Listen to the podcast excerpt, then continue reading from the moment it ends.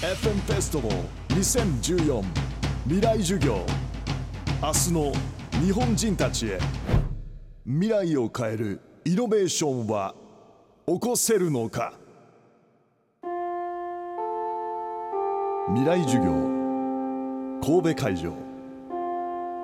講師。宇野恒弘。テーマ。地方創生の時代へ。イノベーションはどこに起きるのか2020年へのブループリントいや皆さんこんにちは。えー、と宇野と申します。今日はよろしくお願いします。もうなんかこう土曜日のこの晴れた午後、あのこんなとこに来てていいんでしょうかっていう、まずそういう根本的な疑問があるんですけど、大丈夫大丈夫ですよね。何かこうあの多分なんかモーターか何かの力を使わないと上がってこれないようなところにここあると思うんですけど。なんかこう皆さんのその苦労にね見合った授業にできればなというふうに思います。今日はよろしくお願いします。お願いします。えー、っとですね、あのーまあ、結構ね、アナウンサーの人たちが今、すっごい意識の高い、何かアナウンサーの方が今、すごい意識の高いオープニングをされたので、もうなんか聞いてるこっちが、え今日僕はもうそんな何か目がキラキラしたような話をしなきゃいけないのかっていうふうにこうビビってしまってるところも若干こうあるんですが、あのーせっかくですね、えー、とこういったクローズドな場でね、あの皆さんこう集まっていただいたんで、何かね、今日はですね、僕が何かこう壇上に立ってこう自分はこう思うんだって話をずっとするんではなくてどちらかというとこう皆さんのねこうなんかこう意見をこう交わしながらこうあの話していけたらなというふうに思います。なのでこうあの僕もバンバン皆さんにこう指してどう思いますかとかねあの当ててきますんでなんかこうもうどんどんどんどん打ち返してください。あのなんかあんまりこう気にしなくていいと思います。でこれ多分フルで撮ったら70分ぐらいもうちょっといくのかなっていう感じなんですけど実際ね放送されるのって多分2 3 0分なんですよ。なので本当になんか事故のようなことが起こったら多分そこにいらっしゃるディレクターさんがサクッと切ってくれると思いますんでもう安心してこう何でも喋っちゃってください。はい。じゃあということですね。あのまずはどうしましょうかね。皆さんのなんかこうどういう大学生なのかみたいなことを聞いてみたいんですがどうですか？あの普通にあの神戸大の方ってどれぐらいいらっしゃいます？あやっぱ半分くらいですね。他はじゃあ関西の他の大学の方？じゃあその2つに当てはまらない人たちおじゃあ例えばじゃあそこの方は今日どっちだから？埼玉大から。はあ埼玉というのはあのか北関東の埼玉ですよね、はい、あの関西にそういうローカルな地名があるわけではないですよね、はい、さあわざわざありがあの埼玉大の方で、はい、あのなんか普段どういう勉強とかされてる方なんですか？と普段はえっと埼玉大の方で、えっと、土木とか建築に関する勉強をしております。はい、ああなるほど。はい。いやあのそんなこう新幹線か何かで。えっと夜行バスの方。夜行バスで。はい。じゃあそのなんかこう背中の痛さに見合うだけのものにできたらなというふうに思います。他何かこうえっ、とどうですか？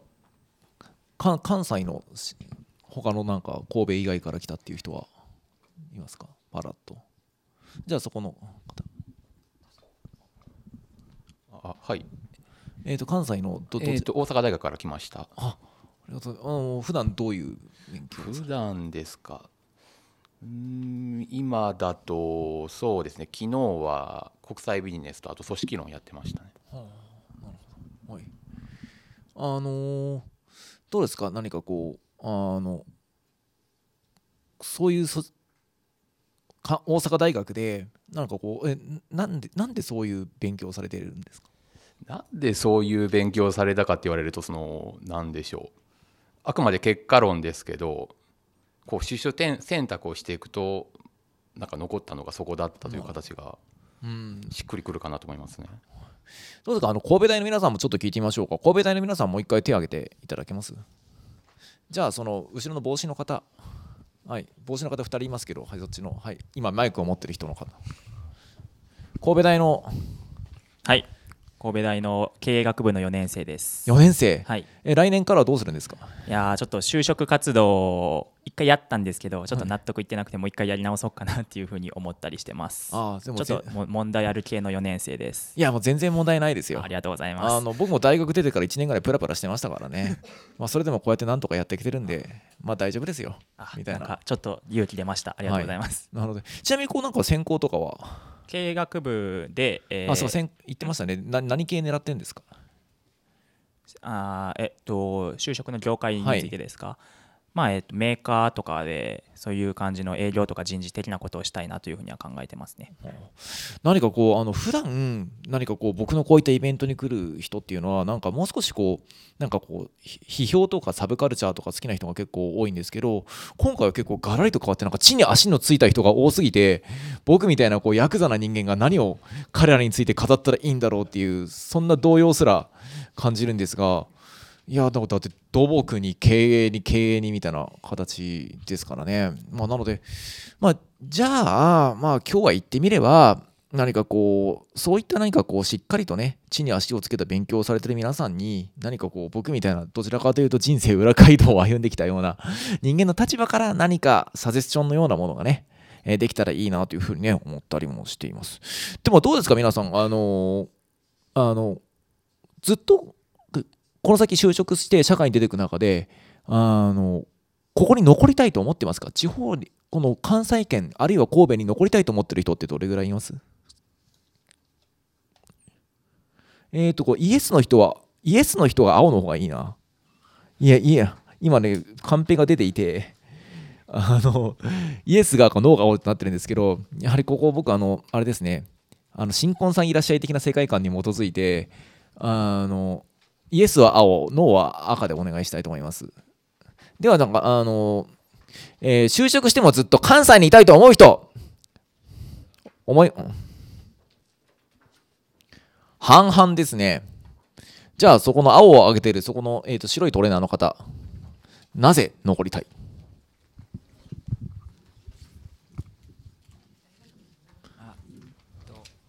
神戸大学3回の神戸大学3回生です。と専攻は？経営学部。で、と生まれたのも兵庫県のもうちょっと西の方なんですけどずっと関西にいるのであんまり離れたの関西から離れたのをイメージできないなるほど、はい、じゃああのそこの同じく青を掲げた、えー、とあのその灰色の、えー、と服を着てるそこのお嬢さん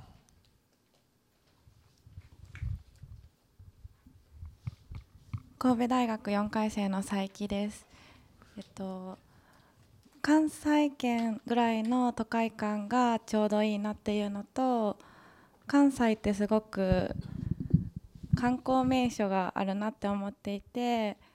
こう土日に遊びに行くのに飽きないし、まあ、都会感もこう都会すぎずちょうどいいかなっていうので関西がいいなって思ってます。なるほど。じゃあちょっと脳を上げた人の意見も聞いてみましょうか。では目があったね。ではそこの、えーと白いシャツの方。あはい。うん俺ですか？そう。はい。あなたです。関西学院大学3年の、えー浦島と言います。じゃあその浦島君は、はい。なぜ神戸を捨てるか。えーちょっと行きたいのが東京なんですけど、はい。やっぱ東京のなんかザ東京みたいな感じに憧れてるんで。ザ東京みたいな感じってのは、はいなんかそう具体的にこう教えてほしいんですけど。なんか、まあ、ファッションだったりとかであの、まあ、東京やったらなんか普通な感じに見えるんですけど関西に来たらなんかちょっとああいつ奇抜やなみたいになるんでなんかそんなんが当たり前にできる、ね、場所がすごいかっこいいなってなんか田舎者なんで思っちゃうんです思っちゃうんですけど東京には前衛的なファッションをした若者たちがすごいこうたむろしているというイメージ。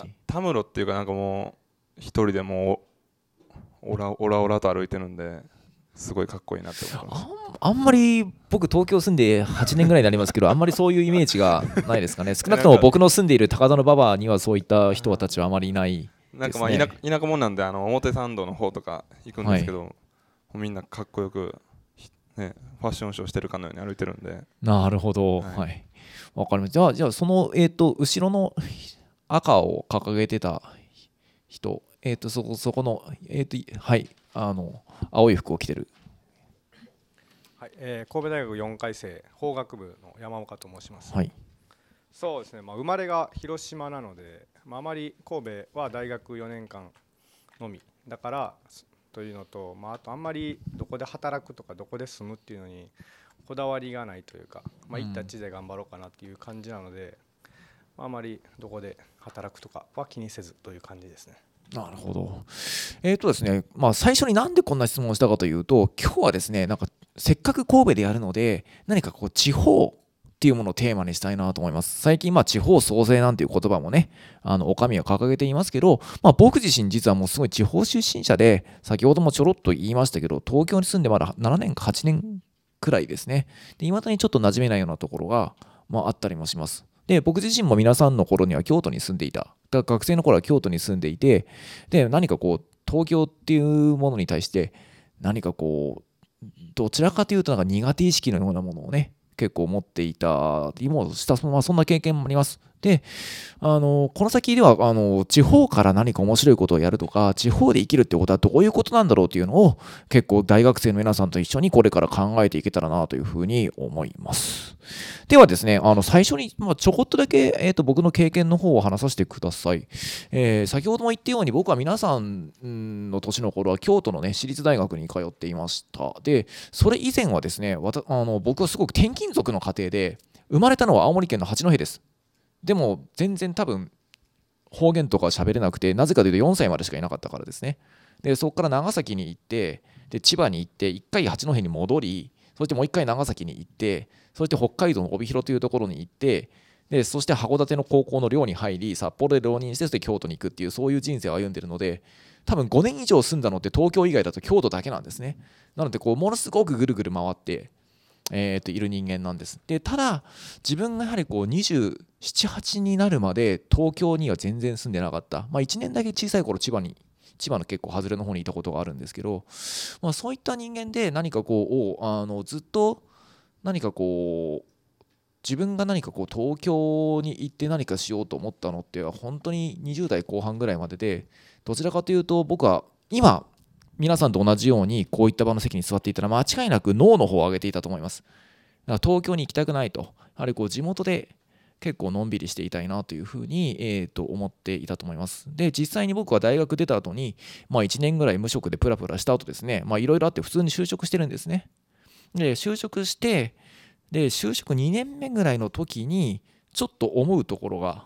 あったんですね。それは何か僕は学生の頃から何かこうやはりこうサブカルチャーやその評論が好きでよく雑誌を買って読んでたんですね、まあ、本や雑誌をよく買って読んでいたんだけれどその当時になんか自分と同世代の人間がちょこちょこ物書きとかデビューし始めるんですよ。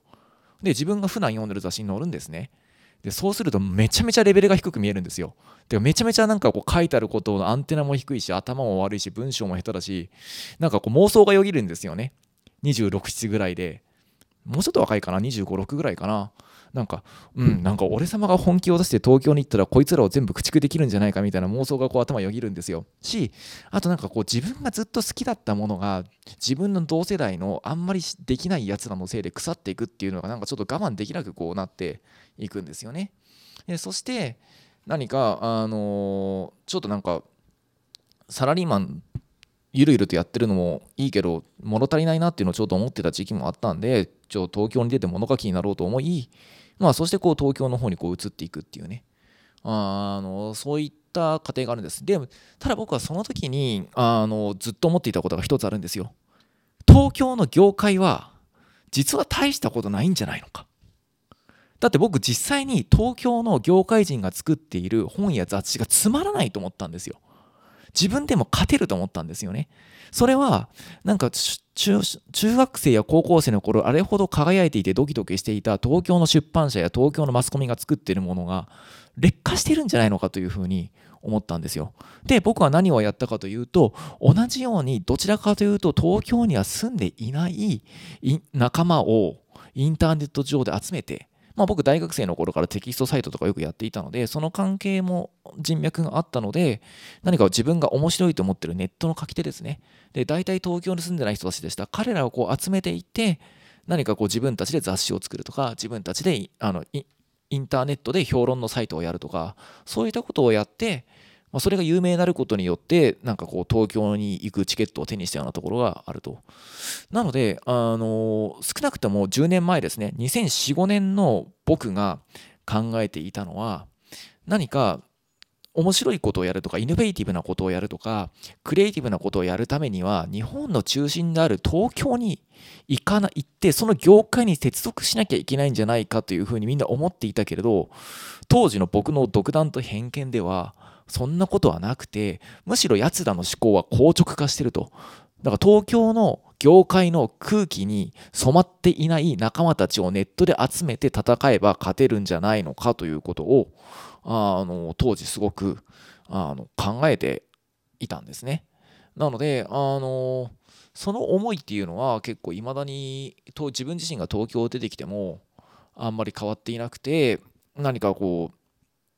だから僕はずっと自分で雑誌を作って自分でインターネット放送をやってで自分でメールマガジンを発行してるっていうこう自分でそのメディアを作るっていうか場を作るっていうことを東京出てから8年間僕はずっと続けて、えー、いるんですね。むしろそっちの方にずっと力を注ぎ続けています。こうやってテレビやラジオとか雑誌に出る傍ら自分のメディアというものをものすごく大切にしてきてこういるわけですね。なので、あの、実はこう僕自身はこうしてなんか東京からね、なんかこう皆さんの地方の学生さんのところに講義にやってきますとって手を取っていますけれど、何か、あの、決してなんかこう、向こう側の人間ではないっていうことをね、今日、まあ、あの、一番最初に、こう、皆さんにはね、あの、お伝えしたいなというふうに思っています。はい。そうですよね。じゃあ、ちょっとこの辺でですね、まあ、じゃあ、皆さんのこう、この東京に対しての印象みたいなのちょっと聞いてみましょうかね。じゃあ、あのそこの、えーと、メガネの女の子、はい。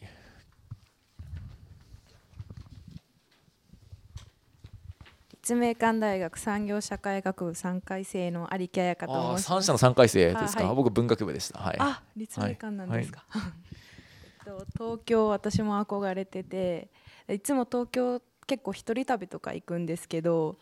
電車に乗ったりとかするとすごく人が多いのといつもみんながせかせかしてるなっていういや本当だよね。なんかムスカの気持ちが分かりますよね。見ろ人がゴミのようだと思いますよね、うん、えっとでもさっき言っておられたようにファッションも結構自分もう一人で歩いててもいけるっていう感じは確かにあって自分をも自分を持ってるのかな？なんか若者は結構自分を持ってる感じはするなって思いました。うん。幻想だよ 幻想なる なるほどね。はい。じゃあ、えー、ともう一人二人いきますかね。えー、じゃあそっちの、えっ、ー、と灰色のパーカーをも着ているそこの君。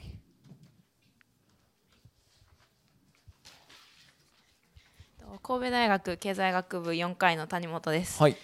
東京の印象はえっと本当に印象なんですけど少し人が冷たいんじゃないかなっていう印象があります。うんはいまあねあの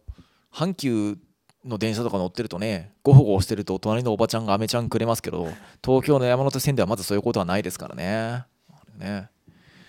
じゃあ、えー、じゃあもう一人ぐらいいきますかね。じゃあ、あえーと、そこの、えっ、ー、と、なんかモスグリーンのなんかこう、上着を着てる男の子。えっと、神戸大学経営学部3回の栗山です。はい。えーと、東京についての印象なんですがあまり行ったことがないので印象でしかないんですけどそうですねなんかいろいろと自分の興味あることをに対するイベントとかなんかそういうものが多くあるのかなっていうのはイメージとしてあります。地方ではなんかそういうイベントと出会う機会が少ないかなっていうイメージがあってその分東京の方がそういう機会には恵まれているのかなっていう印象を持っています。うんなるほど、えー、まああの大体ね何かこう僕が学生の頃に結構最初にこう漠然と抱いていたイメージって言えば近いといえば近いですね。ででもなんかそれが、まあ、さっきの話につなげるとこう何年かしていくうちに大学出て何年か働いたりしながら考えていくうちに意外とね東京って今辛いんじゃないのかと何かこうあの思ったほど大したことないんじゃないのかっていうことを僕自身はね結構思ってきたタイプなんですね。あの何かこうずっと、まあ、特にこうカルチャーのジャンルで言うと80年代や90年代の東京ってやっぱりすごかったと思うんですね。やはり非常にこうあのポップカルチャーの量も量的にも質的にも爆発的に増えていった時期だし非常にこうマスメディア出版産業も盛んだった時期ですよね。それがまああのちょうどなんか21世紀になったぐらいからだんだんだんだん落ち目になってきていてで今僕が思ったような気が付くとなんか雑誌も全然元気ないし出てくるコンテンツも大したことないなっていう東京の業界というものがすごく衰退していくのを感じたっていうことが僕は僕はすごく体感していたタイプですね。なのであの僕の考えで言うと皆さんが思ってる以上に東京っていうのはハリボテだと思います。あの今東京っていうのは多分こう戦後の間ずっと作ってきた何かこう中流戦後の中流文化っていうものが大きく衰退しようとしていると思いますね。で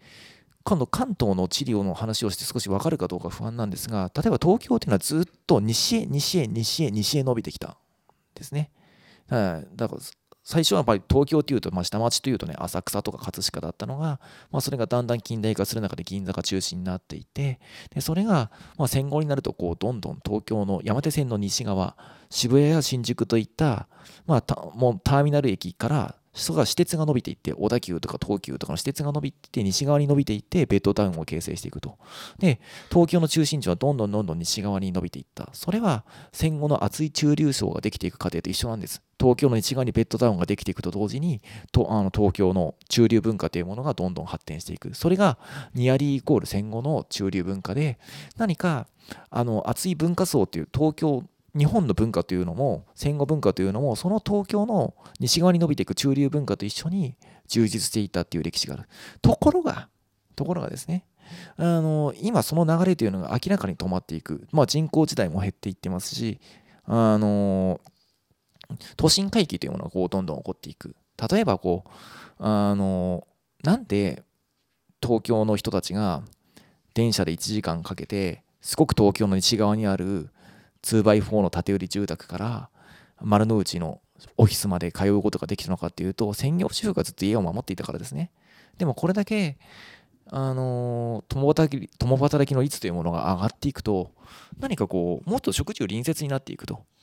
もうもうちょっと家賃が高くてもいいから都心に住んでいこうという。そういった地政学的にも住んでる場所というレベルでも今何かそういった戦後の西側に広がっていく東京ってものが終わろうとしてる。それは戦後の中流文化が終わろうとしてるってこととイコールなんです。つまり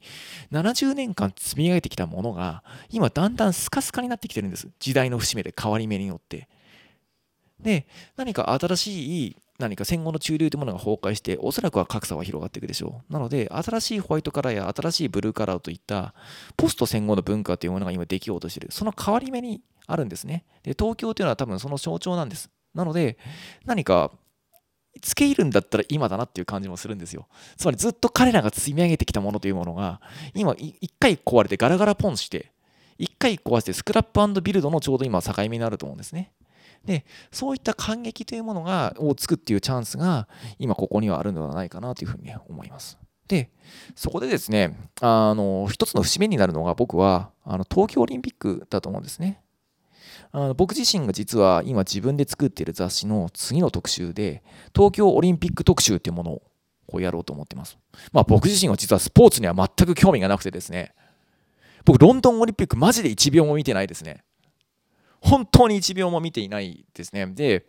あのスポーツ観戦自体は昔好きだったんですけど、なんかこういろんな経験を積む中で、なんかこう美しいシュートがあるみたいなことはなんかこう理解できるんですけど、なんか感動ありがとうみたいな物語にあんまりハマれなくなってきなってきちゃったんですよね。なんかこう胸ぐらつ同じ日本人だからって理由でなんで応援しなきゃいけないんだろうとかね。なんかあの思っちゃうんですよ。あの僕が投票とかしたらなんかシュートが強くなるとかね、あの足が速くなるんだったらそれはもうちょっと感情移入できると思うんですよ。ね、いくら何秒でも入れますよ。僕そういうの慣れてますからね、いろんな事情で。あのー、でも、なんかこう、なんで自分が投票したわけでもなければ、なんかこうお金払ったお金払ってかけたわけでもない人にこんなに感情移入できるんだろうみたいなところが引っかかってあんまりうまくいかないスポーツとかにあんまりハマれないタイプの人間なんですよ。で、こういうメンタリティの人って若い人増えてると思いますけどね。で、そんな僕が何か東京オリンピック特集というのをなぜ考えたのかというと、何かさっき言ったスクラップビルドのチャンスになるんじゃないのかと思ったことです。つまり、東京に住んでいるおじさんたち、特に団塊世代とかね、もうちょっとその上の人たちというのは、64年がもう一回帰ってくると思ってるんですよ。今、日本は元気ない、失われた20年、失われた30年と言われようとしてる。しかし、東京オリンピックが来れば、あの頃の日本が戻ってくるんじゃないのか。1964年のオリンピックというのは、なんか日本が戦後復興から高度成長へこう切り替わるターニングポイントだったわけですね。あもはや戦後ではないと。ね、東京オリンピックを立派にやれるような国家になりましたと。で、東海道新幹線が引かれ、カラーテレビが普及し、戦後社会の礎がね、オリンピックに合わせてこうインフラ整備がされていったわけです。ね、でそれと同じように2020年にオリンピックが来ると日本がまた上向きになるんじゃないかっていうね、まあ、どちらかというとあと気分や精神性の問題で期待されているところがあると。しかしあの僕らの世代からしてみるといやもう戦後ってのは終わってるんだと。ゼロから仕組みを作り直さなきゃいけないと。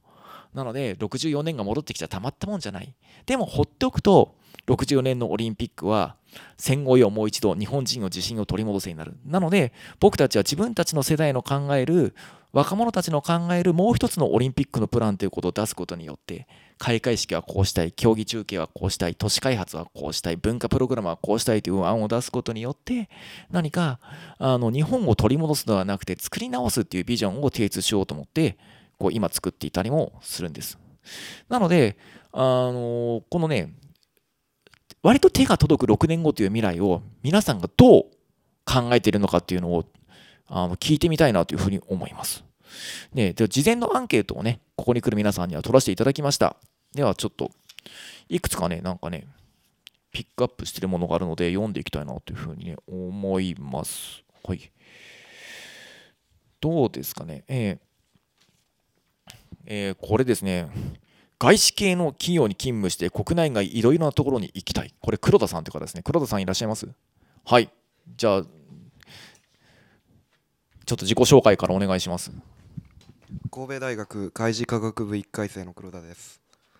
海事科学部というのは？はい、えー、っと、そうですね、海の関係の仕事に。ははい。はい。で、えー、っとな、なぜ外資系なんですか？海外に行きたいっていうのと、今の多分日本って資源がないじゃないですか、うん、それなんで、もっと海外交流を深めていかないといけないと思います。なるほど。えっ、ー、とつまりその場合日本のグローバル企業じゃダメなんですか？つまりこう川中とかトヨタじゃダメなんですか？いやそれで海外と交流を持てるならそれでいいですね。まあつまりこう外資系じゃなくてもいい、はい、でもできればでも外資系の方がいいと思ってるわけですよね。そね。それはなぜ？いや特に海外の憧れがあるあもうどうせだったらもうシステムのレベルから外国のロジックに染まって一度はしまいたいと、はい、なるほどね、はあ、あの結構ねあの海外で働きたいという人が割とかし多くてですねこの,、えー、この山岡さん。山岡さん。はい。あさっきのはい。山岡さんも、えー、海外で仕事か勉強がしたいっていうふうに書いてますけど。そうです。あの就活がもう終わってまして、まあ、そういう結構海外に行くチャンスの多い会社なので、まあ、現実的に考えたら6年後って言ったら、まあ、海外に一度は行ってる頃なのかなという意味で、うん、はい、書きました。それはなんで海の向こうにこだわる？あこだわってるわけではないんですけどさっきも言ったんですけど、別にどこで働くっていうのはあんまりこだわりがないので、ねうん、まあ、いろんなところ行ってまあいろいろ見識広めたいなと。なるほど、はい、思います。あじゃああの同じこの安倍さんっていう人が海外勤務って書いてますね。はい安倍さん。はいと、神戸大学海事科学部4回生の阿部と申しますが、えー、と僕1年間休学しててオーストラリアに最近まで行ってて、まあ、そんなんもあって、まあ、もしやったら海外で働けたらなみたいな。あそれそれはなんで？なんできっかけがその2年前ぐらいにアメリカ行った時にあのやっぱいろんな友達できたんですけど英語喋れなくて、まあ、自分に失望したみたいなとこがあってでオーストラリア行ってで、まあ、コミュニケーションの方法の一つしてとして英語を学べてでまた自分の世界広がるかなって思って、うん、まあできればみたいなとこあるんですけど特にそんなに強い願望ではないんですけど、うん、なるほどね。そうですね、うん。同じようにですね、えーと、比較的多かったのがこのパターンですね、えーと、組織に頼らない人間になる、所属する企業を破綻しても路頭に迷わないようにしたい、それまでに一度は海外で勤務したい、これ、谷川さんですね。はい、これはなぜですか、はい、そうですね、あのうんまあ、組織というか、結構チームで働いてみても、なんて言うんでしょう。その長期間働いていくとすごくマンネリを感じるんですよ。うん、なのであのこう今の日本企業のシステムだと一度入社したら退職するまでずっとそのままっていうシステムが多いですけどそうじゃなくて、えーと、例えば数年ぐらいでこうどんどん転職しているパターンであったりあるいはあの逆に今どんどん企業が倒産していく状況にありますけどそういう時にその路頭に迷わないように。なるほど、ね、そういう感じです、ね。うん、あの地域貢献をできるプロジェクトを立ち上げたい。これ谷本さん谷本さんいらっしゃいます。おい。えーと、就職先が関西なのでうん、えーと、で関西を元気にしたいっていう思いがあるので実際にそのそういったプロジェクト何か立てれたらいいなっていうのを思ってるので書きました。ああなるほど。ちなみにこう、えー、かななんか系統的には何？系統的には銀行なので何か直接的ってわけではないんですけど、ねうん、はい、いやでもある意味中核にありますね。なるほど。いやもうあのー、これちょっと何かじゃああの今日なんかこう自分は6年後こういこういうことをしてみたいということを思ってる人がいたらちょっと手を挙げてもらえますか？目が合いましたね。奥のこのスーツの女性いきましょうか。私もそのえっ、ー、と地域でそのコミュニティを作って、うん、でその人と人とのつながりを大切にした何かをしたいなと思ってます、うん、それはどうして？それはそのその個人個人になってきてる気がするんです。その子育てもそうだしその一人っていうのがちょっと引っかかってて一人だからその孤立感とか生まれてそのなんだろうなるほどね、うん、ああの本来社会ってもっとつながってるべきものなんだけれど今はどうやらそうはなっていないとそこをちょっとつなぎ直すような仕事がしたいと。うん、なるほどね。あのですね、僕、今回、今、手元にアンケートがこうあるんですけど、これを読んでて一つ気になったことがありますね。皆さんね、やっぱり危機意識高いですね。あのさっきの谷川さんなんかもそうですし、まあ、先ほどの今のね、奥の、えー、とお名前は、あ古本さんもそうですけど、あのー、今の世の中は壊れかけてる。だから、食いっぱぐれないように、こうしたい。どこに行っても生きてるようになりたいとか何かあのさっきのあのこのまま日本で普通に働いていたら英語も喋れないし国際感覚も身につかないしちょっとダメなんじゃないか一回外に出るべきなんじゃないか外資に勤めるべきなんじゃないかとかね何かあの今日本にあるものがダメになろうとしているとかね壊れかけようとしているだからとりあえず自分や世の中を守るために地域社会自分の足場を守るためにこういった仕事をしなきゃいけないという書いてる人が多分すごく